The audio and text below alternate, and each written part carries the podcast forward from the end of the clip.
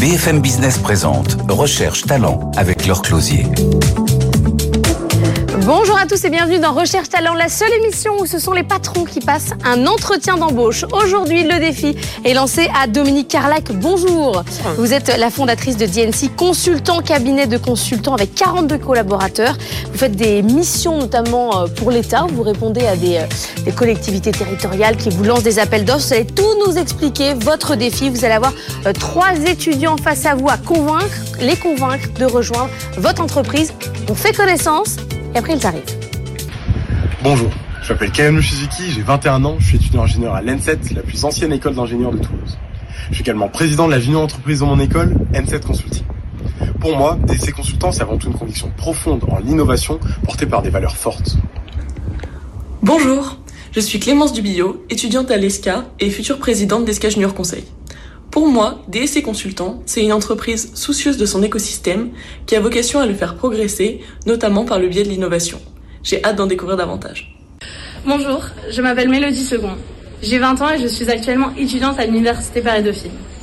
Je suis également présidente de Dauphine Junior Consulting, la junior entreprise de notre université. Pour moi, DE Consultant est un cabinet de conseil qui est également un acteur majeur dans le secteur de l'innovation. Et oui, ils ont travaillé, euh, nos trois jeunes, euh, avant de venir. Bonjour à tous les trois, Clémence, Cayenne et Mélodie. Je vous présente Dominique Carlac. Bonjour. Dominique, Bonjour. DNC Consultant. Bon, c'est une boîte de consultants, certes, Mm. mais qu'est-ce que ça fait de particulier? Alors, DSC Consultant, créé en 1991, donc euh, 32 ans euh, d'âge, s'est positionné tout de suite à la création d'entreprises sur l'accompagnement de l'innovation. En gros, transformer ce qui se recherche dans les laboratoires de recherche, qu'elles soient privés ou publics, en transformation pour euh, la société. Alors, on est essentiellement sur deux secteurs. Un secteur qu'on appelle le vivant, donc c'est tout le secteur agroalimentaire et le secteur des industries de santé. Et un deuxième secteur qui est l'énergie et l'environnement. Et donc on accompagne soit des clients privés, soit des clients publics à dérisquer leurs projets, à les étudier et à trouver des financements et des partenaires pour ces projets. Donc vous bossez avec des chercheurs, avec des administrateurs, avec Ex- un peu tous les corps de métier, c'est ça qui est Exactement. En fait, nous, on- ce que j'appelle euh, souvent le, le rôle du consultant chez DSC Consultants, c'est euh, celui de la triple hélice, c'est-à-dire qu'il va travailler à la fois avec un monde institutionnel, les acteurs publics qui travaillent sur le développement technologique ou le développement économique, les acteurs académiques qui travaillent en recherche et les acteurs industriels qui transforment cette recherche en produits, procédés euh, innovants. Alors innovant aujourd'hui, qu'est-ce que ça veut dire? Essentiellement, ça veut dire on décarbone Mm. et on soigne plus vite et mieux et de manière plus personnalisée, de la même manière que on nourrit les gens de manière un peu mieux qu'il y a euh, 10 ans, 20 ans, 50 ans. Alors Voilà. Dominique, c'est parti. Ils ont entre 20 et 21 ans, euh, nos jeunes aujourd'hui. Allez Clémence, je commence par vous. Est-ce que vous avez eu envie un moment d'être euh, consultante? Est-ce que même le, le- le métier vous dit quelque chose? Alors nous, c'est euh, ce qu'on exerce au sein du junior entreprise, donc on vend des prestations de services aux entreprises. Donc oui, bien sûr, c'est quelque chose euh, Vous êtes qu'on déjà connaît. consultante en fait. Voilà, Ouais. entre, entre guillemets, on dit ça intervenante, mais oui, c'est ça. Donc oui, c'est quelque chose qui me qui me qui m'intéresse beaucoup et surtout. Euh, ce que je trouve intéressant, c'est euh, le côté impact positif de l'écosystème qui euh, qui englobe tout ça. Alors euh, moi, j'aurais une question. C'est euh, par rapport à l'impact positif. Vous, votre enjeu principal, c'est la décarbonation, ou est-ce que vous avez d'autres activités annexes euh, qui se rapprochent de ça, mais qui font aussi. En, fait, nous, on a deux secteurs. C'est le secteur énergie-environnement et on voit comment on substitue euh, les énergies fossiles avec les nouvelles énergies et comment on pollue moins en produisant. C'est-à-dire qu'on n'est pas des adeptes de la décroissance, on est pour une croissance qui permette d'être tenable et soutenable dans le temps. Donc ça veut dire qu'il faut prendre le temps de trouver des énergies alternatives. Par exemple, ça c'est sur euh, ce secteur-là. Et sur la partie euh, plus santé, on est vraiment dans une logique de euh, diffusion de solutions de santé de plus en plus personnalisées. Voilà. Ok. Cayon, Dominique est à vous. Qu'est-ce que vous avez envie de lui demander? Du coup, là, j'entends parler d'innovation. euh, bon, quand j'entends l'innovation, je me dis plutôt quelque chose de technique. Oui. Est-ce que c'est seulement adressé à des profils techniques ou, euh, ou alors euh, vous essayez de développer ça ailleurs? Et vous, vous êtes un profil technique. hein Moi, je suis plutôt un profil technique, ouais, tout à fait. Alors en fait, nous, on essaye d'avoir tous des généralistes, Ouais. d'où qu'ils viennent. Moi, j'ai fait d'abord des études de philosophie. Ouais. Et ensuite, j'ai fait des études de sciences politiques. Donc, et pourtant, euh, je travaille toute la journée sur euh, des biotechnologies ou sur de l'hydrogène. Donc, euh, nous, ce qu'on cherche, c'est avant tout des gens curieux des gens curieux et qui aiment être un peu touche à tout. Mais par contre, qui aiment faire vraiment le tour à 360 degrés d'un sujet.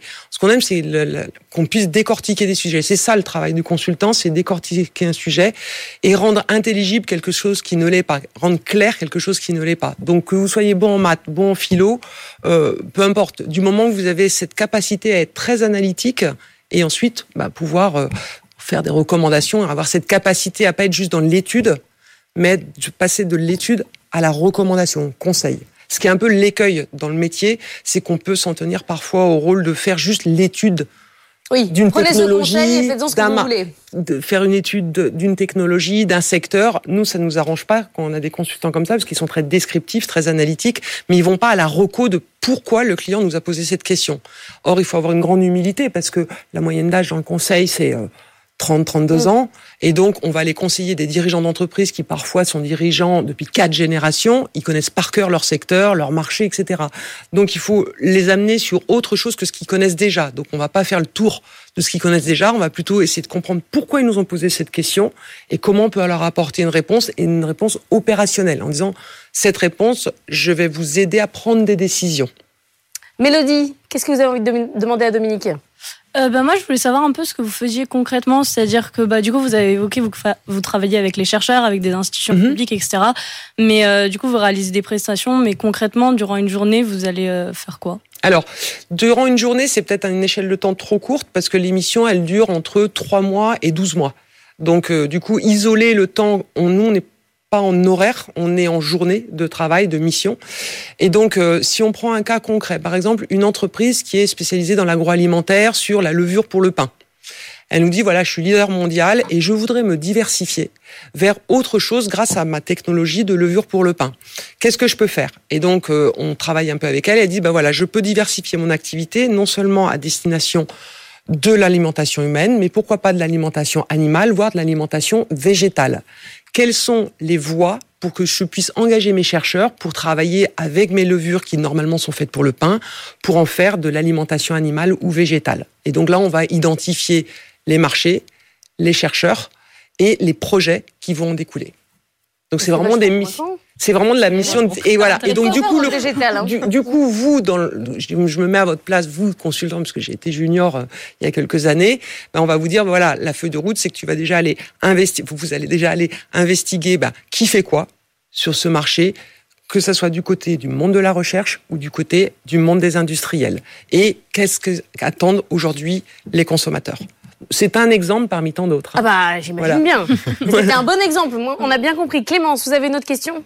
Oui, euh, vous parlez du coup de d'action. Est-ce que vous vous cantonnez à l'échelle nationale ou est-ce que vous avez des projets qui sont plutôt à dimension internationale? Alors ils sont pratiquement toujours à échelle internationale parce que quand vous êtes sur de l'innovation, vous savez les, les trois moteurs du développement d'une entreprise, c'est l'innovation, la croissance externe et l'internationalisation. Une entreprise qui veut passer du stade de PME au stade d'ETI, entreprise de taille intermédiaire, elle va appuyer, s'appuyer sur ces trois leviers. Et ça, c'est typiquement notre clientèle. Des entreprises qui veulent grossir grâce à l'innovation, mais ça veut dire qu'elles veulent prendre un temps d'avance, donc elles vont pas se contenter du marché local. Elles vont, donc 100% des études, elles sont à minima européennes, des missions sont à minima européennes, voire bien souvent euh, internationales. Pourquoi vous demandez ça, Clémence Vous voulez aller travailler euh, à l'international? Je pense que c'est une dimension qui euh, qui est intéressante pour les étudiants, surtout nous de nos mm. jours, on a plus tendance à voyager, etc. Donc, est-ce mm. que vous, vos consultants, donc dans le cadre de ces missions, ils se déplacent ou ça Alors, reste non, parce que nous, on a fait un choix d'entreprise qu'on veut un seul bureau. Euh, on est une petite entreprise, on est à peine une cinquantaine, donc on veut un seul bureau parce qu'on veut que les consultants travaillent tous de la même manière. On veut pas un bureau de trois personnes à Shanghai, un bureau de quatre personnes à Boston et puis un bureau à Munich. On veut une unité opérationnelle où les consultants travaillent tous en équipe et, à destination toujours du même client avec une unité de lieu et voilà comme euh, voilà c'est ça c'est notre volonté. En revanche, on a une activité à part entière qui consiste à monter des projets européens donc euh, de recherche. Et là, ben, c'est quand même. Alors, on va pas forcément voir tout le temps son euh, partenaire à Copenhague ou à Madrid. En revanche, c'est quand même des projets qui sont européens. Donc, par nature, on travaille en anglais et avec des partenaires en anglais, en anglais européen. Donc, c'est-à-dire l'anglais un peu tout le monde pour pouvoir bah, interfacer avec des partenaires qui sont un peu partout en Europe. Tout le monde parle anglais? Oui, bien sûr. Moi, moi aussi. très très bien. Impeccable. Kayon, vous avez une question Personne ne demande. C'est votre boîte quand même, Dominique. C'est mon entreprise, DNC. ouais. Vous Ouais, avez pas des questions en tant que, que créatrice d'entreprise? Oui, sur le parcours, justement. Sur le parcours, euh, Mm. euh, parce que euh, je, je suis un petit peu renseigné. Oui, Et donc, euh, j'ai appris que vous étiez euh, fille, petite fille d'agriculteur. tout à fait. Ouais. C'est un parcours qui est super inspirant, d'autant plus qu'il est rare. Ouais, Et donc, euh, comment vous, euh, vous essayez de transmettre ça euh, à, à travers le MEDEF Mm. Euh, est-ce- Qu'est-ce que vous pensez justement de cet ascenseur social Ils connaissent Euh, le MEDEF. Hein. oui, Ça, oui, oui. fort, Parce qu'ils sont Euh, maintenant, ils connaissent le MEDEF. Ils c'est- savent que vous avez des rare. activités au MEDEF. C'est rare. C'est vrai que ça peut être introduit. Euh, le, le parcours, bah en fait, d'abord, euh, euh, d'abord, la création d'entreprise, c'est un licenciement économique qui la génère au démarrage. C'est-à-dire que j'étais en poste dans une boîte de conseil et puis l'entreprise a, a arrêté ses activités et j'étais à l'époque athlète de haut niveau et je ne voulais pas bouger de mon groupe d'entraînement à Grenoble et donc j'ai dit bah la meilleure façon euh, de continuer dans mon métier c'est de créer mon propre emploi. Donc j'ai créé mon emploi pour rester sur mon groupe d'entraînement à Grenoble. Donc il n'y avait pas de velléité entrepreneuriale autre que de créer mon emploi. Et puis je me suis prise au jeu parce que j'adore mon métier. Et euh, le fait d'adorer son métier, ben, probablement que, un, on donne confiance à des clients qui vous signent une première mission, puis une deuxième, puis une troisième, puis au bout d'un moment, vous pouvez plus faire tout tout seul. Et moi, ça a toujours été le sens de la création de l'entreprise, c'était de créer de l'emploi. Parce que de toute façon, quand vous créez de l'entreprise, une entreprise, c'est pas pour vous enrichir tout de suite. Donc c'était pas l'objectif de m'enrichir, c'était l'objectif de faire ce qui me plaisait en termes de métier, de rester dans mon groupe d'entraînement à Grenoble et de créer de l'emploi.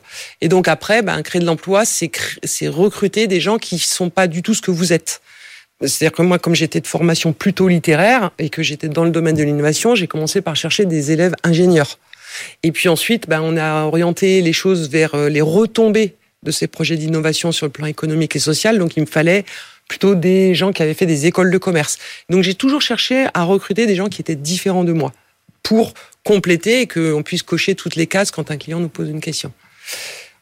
Ça vous parle, euh, Mélodie? Vous avez un profil plutôt potentiellement DRH, euh, management, tout ça. Est-ce que, que ça vous parle ce que vous dites, Dominique? Euh, oui, potentiellement, tout à fait. Après, Dauphine est hum, ultra large, euh, surtout lorsqu'on est en L3, parce que je suis encore en L3, c'est-à-dire que du coup, en master, euh, je peux à peu près tout faire. Oui. Mais euh, justement, cette diversité de profils, euh, je la trouve super intéressante, parce que c'est Mm. ce qui apporte euh, un enrichissement à l'entreprise et une diversité de points de vue. Mais euh, du coup, moi, je me demandais, puisque vous, au départ, vous n'êtes pas un profil technique, du coup, euh, Oui. Ben non, la philo. Oui. Et euh, comment vous avez choisi quelle mission vous souhaitiez réaliser et quelle mission euh, bah, vous souhaitiez faire avec votre entreprise Au démarrage, hein, ou voilà, bah, au démarrage, j'ai pas tellement choisi. J'ai fait, c'est le premier qui m'a fait confiance, c'était un projet sur les optiques diffractives. Donc voilà. Ah oui. Stras- voilà, c'était à Vous Strasbourg. l'avez tapé sur Google? Voilà, il n'y avait pas Google à Ah oui, l'époque, voilà. Donc euh, voilà, mais euh, en fait, on, on, on choisit pas. En fait, c'est ça qui est d'intéressant par rapport aux attentes d'aujourd'hui. C'est comment j'ai choisi. J'ai choisi par rapport à l'impact Mhm. à, à l'origine, c'était de dire bah, les projets, euh, si je les comprends, c'est que je comprends l'impact. Parce que si on me demande pas de comprendre la technique, on me demande de, ok, qu'est-ce que ça va changer en termes de performance des solutions conventionnelles, d'impact pour les utilisateurs. Et puis, euh, alors aujourd'hui, le troisième critère, c'est d'impact sur le développement durable et, et sur l'environnement. Mais je crois que parce que je n'étais pas scientifique, Mhm. je ne suis pas allée dans la beauté du geste scientifique tout de suite et dans le pour comment ça marche, parce que je comprenais pas forcément comment ça marchait, mais sur à quoi ça sert. Et à quoi ça sert, c'est aujourd'hui finalement les questions qu'on peut se poser, c'est quoi l'impact de ce qu'on fabrique et de ce qu'on développe. Clémence, il nous reste deux minutes. Une question, une dernière question de votre côté. Une question peut-être un peu tabou, mais du Bah coup, non, sur le-. Hein. Sur le ça, marché de, l'emploi en termes de rémunération euh, Ouais. euh, dès qu'on entre donc euh, chez vous en tant que consultant, comment est-ce que vous vous situez par rapport à vos concurrents? On se situe dans la moyenne, j'irais, et en, et en fait, on, on se situe dans la moyenne, c'est-à-dire qu'on n'est pas ni low cost, ni euh, on chasse à tout prix et en se mettant pour avoir tous les talents. En fait, on est dans un profil intermédiaire qui est conforme à notre branche, qui est le Syntec, mais surtout, en fait, on offre une proposition de valeur qui nous paraît euh, différente parce qu'on est une petite entreprise et donc on joue beaucoup là-dessus en disant, ben, un, en termes de management, le onboarding, enfin ce qu'on appelle l'accueil des collaborateurs, on l'a hyper travaillé pour que les gens ils arrivent de n'importe où, mais ils puissent être accueillis, et se sentir chez eux tout de suite. Donc il y a ce côté, euh, bah, puisqu'on est une petite entreprise, il faut que les gens se sentent chez eux. Premier sujet. Deuxième sujet, on a mis en place depuis 2016, donc ça fait huit ans, une politique RSE hyper active. 2016, on était pionnier, encore plus quand on était dans une PME. Donc les gens peuvent se mobiliser, les collaborateurs peuvent se mobiliser en tant qu'acteurs des projets RSE que l'on mène. Donc et la troisième chose, c'est qu'il y a vraiment un management de formation euh, très proche des, directeurs parce que comme c'est une petite entreprise, un directeur, il est toujours en prise avec les nouveaux qui arrivent. Donc, euh, on pro... alors évidemment, le salaire, on n'a pas, on va pas faire moins 20, moins 30% non plus au nom de tout la RSE, etc. Mais on est dans la moyenne. Et par contre, euh, moi, je ne souhaite pas que on soit dans une négociation de marchand de tapis quand on recrute. Moi, on offre un projet d'entreprise. Ma doctrine, c'est il faut que les collaborateurs et leur projet soient cohérents avec le projet de l'entreprise et réciproquement. Voilà. Et à partir de là, on s'entend à peu près sur. Mais c'est-à-dire qu'un premier poste de consultant, c'est une entrée à combien? Je saurais même pas vous dire ah. aujourd'hui parce que c'est le CODIR, les directeurs qui fixent ça mais euh, on est complètement dans le marché. En fait, on n'est pas, on n'est pas déconnecté du marché. Il nous reste une petite minute. Qui veut la, qui veut une dernière question?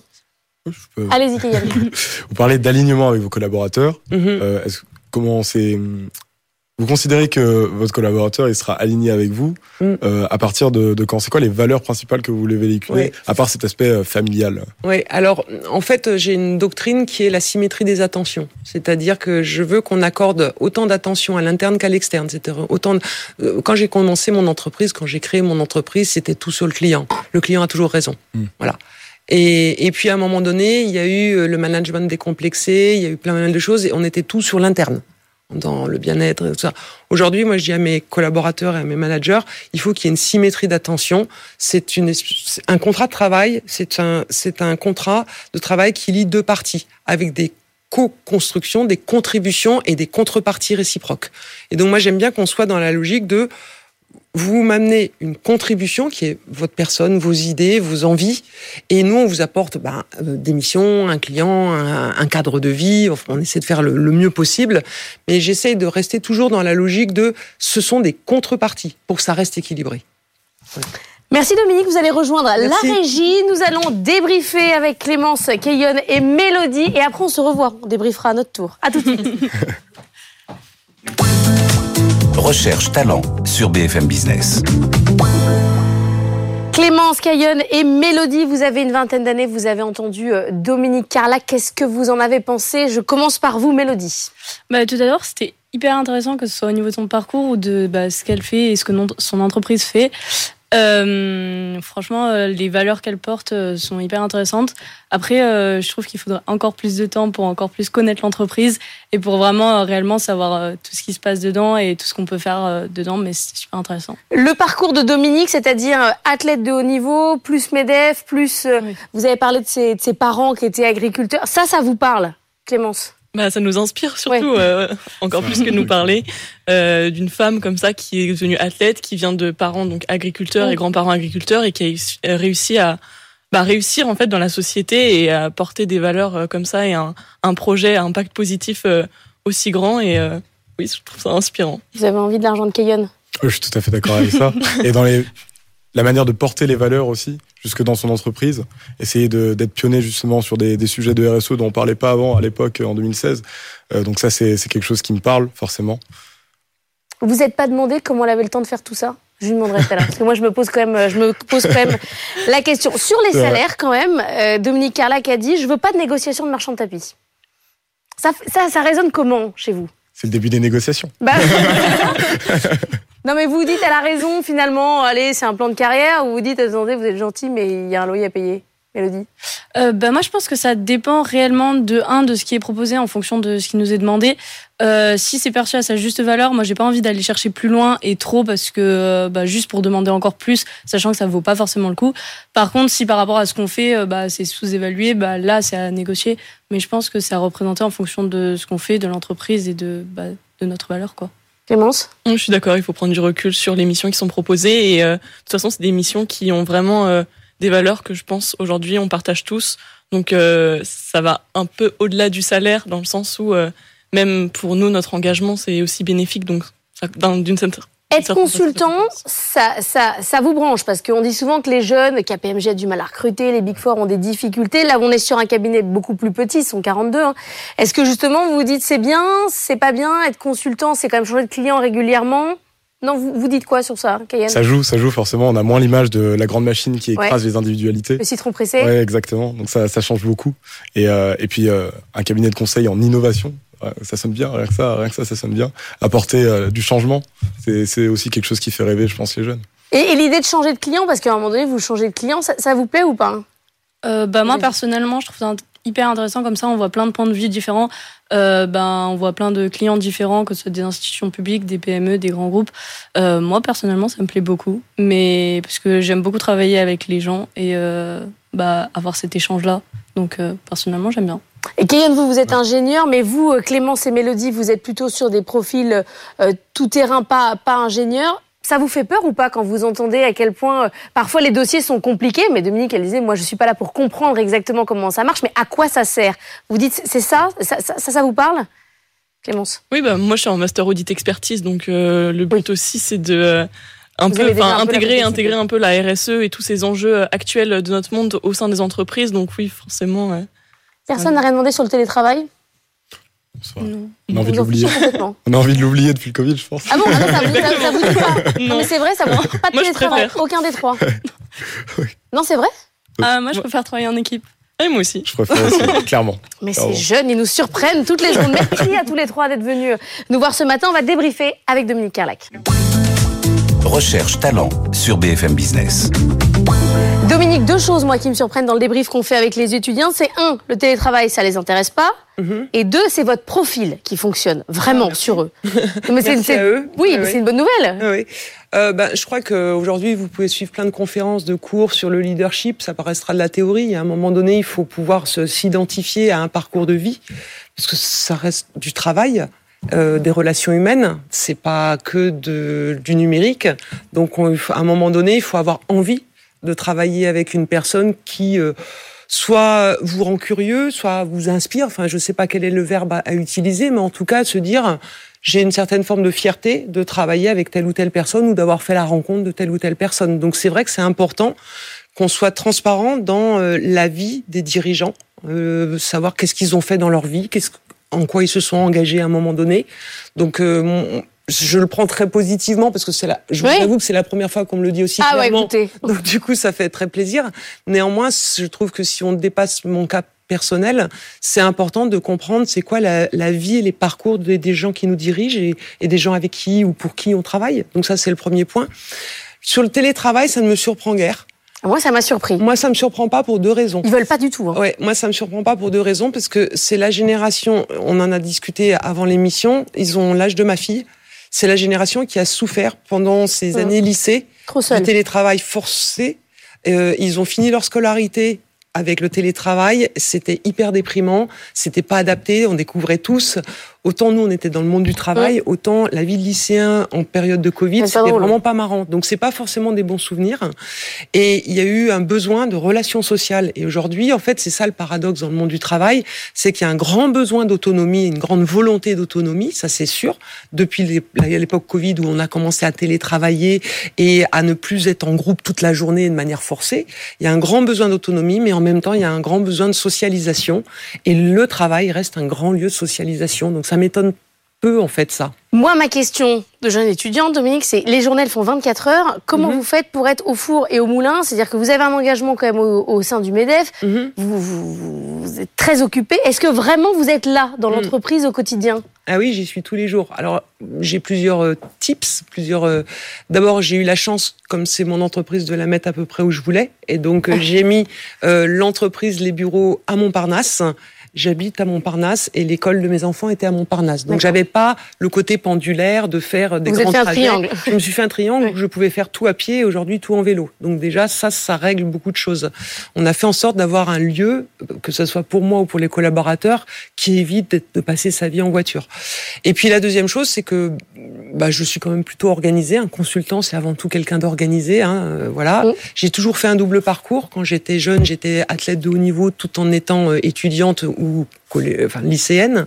Donc j'ai toujours eu un double parcours qui vous oblige à être organisé. Le métier de consultant, c'est un métier aussi où vous êtes organisé. Donc c'est une espèce de qualité euh, naturelle. Euh, et puis, on va pas se le cacher, troisième élément quand même qui explique les choses, c'est que je suis, j'ai une grosse capacité de travail. C'est que j'ai pas besoin de beaucoup de sommeil Ah oui. et voilà une grosse capacité de travail. Mais tout ça est sous-tendu par une chose, un trait de caractère. Je pense c'est que j'ai envie de faire des choses. Voilà. J'ai, j'ai, je vais pas dire que je suis boulimique de faire des choses, mais je, voilà, je, voilà, c'est comme au flipper, je suis l'extra balle, quoi. J'ai vraiment, Vous êtes une extra balle. voilà, j'ai, j'ai envie de faire des choses euh, et quelles qu'elles soient, envie de faire des choses. Et puis du coup, bah, ça permet, à un moment donné, il faut pas que ça tombe dans la boulimie. Donc il faut pas accepter le mandat de trop. Et il faut savoir se retirer dans certains mandats. Merci beaucoup, Dominique Carlac, d'avoir été avec nous, d'être venu nous donner votre énergie communicative, sauf que vous dormez peu, ce qui, moi, me déprime, parce que moi, je dors beaucoup. du coup, c'est un problème au quotidien. On se retrouve la semaine prochaine dans Recherche Talent avec un nouveau patron et de nouveaux étudiants. Bonne journée, bonne soirée. Recherche talent sur BFM Business.